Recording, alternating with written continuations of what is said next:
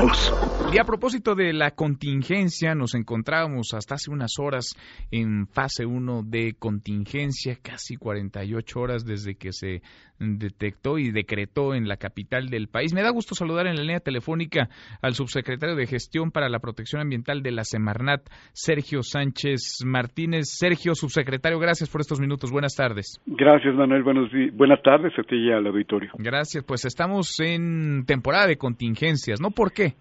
Estamos en, una temporada en que los sistemas meteorológicos propician que grandes masas de aire se queden estancadas durante periodos largos en valles como el de México. Pero además, y comentando acerca de la noticia que acabas de comentar anteriormente sobre la radiación solar, este, esta radiación solar es muy propicia para la formación de contaminantes, particularmente el ozono.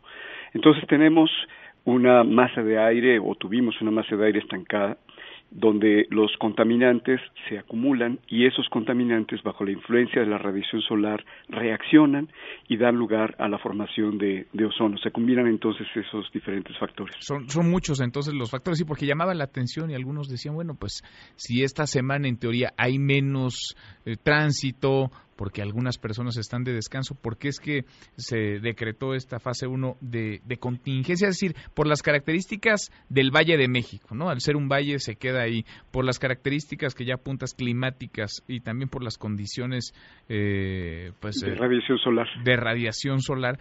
Vamos en esta etapa a padecer fases de contingencia ¿Durante cuánto tiempo? Porque siempre ocurre, ¿no? Más o menos en este periodo del año, siempre las contingencias se vuelven parte de la conversación de quienes vivimos en la Ciudad de México. Bueno, lo que hay que, recordar es que estos niveles de activación de la contingencia se han venido haciendo más estrictos para proteger la salud de la población.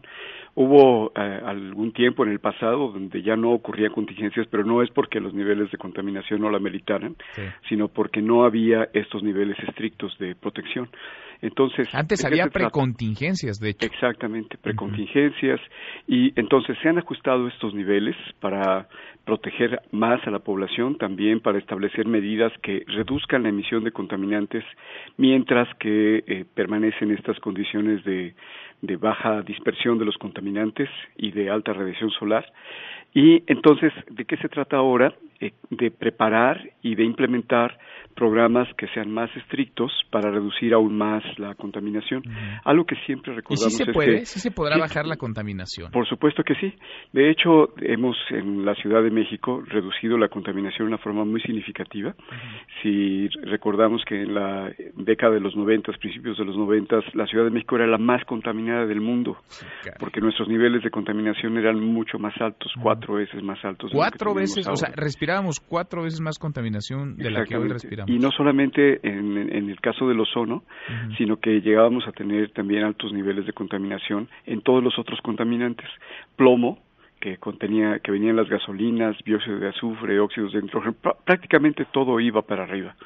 Entonces, en esa época se inició la implementación de los primeros programas contra la contaminación, primero el programa integral contra la contaminación atmosférica y después los proaires, que hicieron que estos niveles de contaminación se redujeran a través de eh, introducir mejores tecnologías, mejorar la calidad de los combustibles, la estructura de la ciudad cambió, industrias que estaban en el Valle de México hasta la refinería estaban muy cerca del centro. Y todo esto fue cambiando. Lo que ha pasado en los últimos años es que aunque las, los niveles de emisión, aunque los carros son más limpios, por ejemplo, la industria también es menos contaminante, la ciudad ha seguido creciendo y en, la medida que crece, entonces, pues aunque es lo, por unidad los vehículos sean menos contaminantes, entonces aumentan los niveles de contaminación y por eso es que ya no están bajando esos niveles de contaminación. Hace una semana arrancamos junto con el gobierno de la Ciudad de México y con el gobierno del Estado de México la preparación de un nuevo programa para mejorar la calidad del aire. ¿Y de qué se trata? Se trata de que el transporte sea sustentable, es decir, que tenga menos emisiones, pero también sea más accesible luego hay unas chimeneas ahí que andan circulando también. Desafortunadamente sí, eh, de este tipo de situaciones siguen presentándose y son inaceptables. Y lo mismo en el tema de la industria, la industria eh, puede ser más limpia, más eficiente, eh, podemos seguir avanzando hacia otras actividades que emitan menos contaminación del aire, que al mismo tiempo sean más productivas, que, que generen mayor valor agregado de tal forma que la gente viva mejor, que haya más empleos, sí, pero que sean empleos más limpios. Y entonces combinando todos esos elementos es posible, se puede hacer, hay ejemplos en el pasado en la Ciudad de México, pero también otras ciudades y países hermanos en América Latina y en otras partes del mundo que muestran que es posible seguir avanzando. Y además, no solamente es posible, sino que es indispensable, pues claro, porque la contaminación del aire es el mayor riesgo ambiental en nuestros tiempos. Sin duda, sin duda. Necesitamos, nos vendría muy bien, ya olvidémonos de por qué haya menos tráfico, menos coches circulando, si hay un transporte público más efectivo, más limpio, sino por lo que estamos respirando, ¿no? Ya un daño ahí a la, a la salud. Sergio, pues vamos platicando, ojalá que dé resultados esto y nos encontramos en la próxima contingencia. Gracias. Eh, espero que sea antes y que vayamos eh, posicionando el tema, porque realmente este es eh, uno, uno de los más grandes beneficios que podemos dar a la población a través de una mejor calidad del aire y esto significa beneficios para todos en todos los sentidos. Sin duda, sin duda. Gracias, Sergio. Hasta luego. Muchas gracias, subsecretario.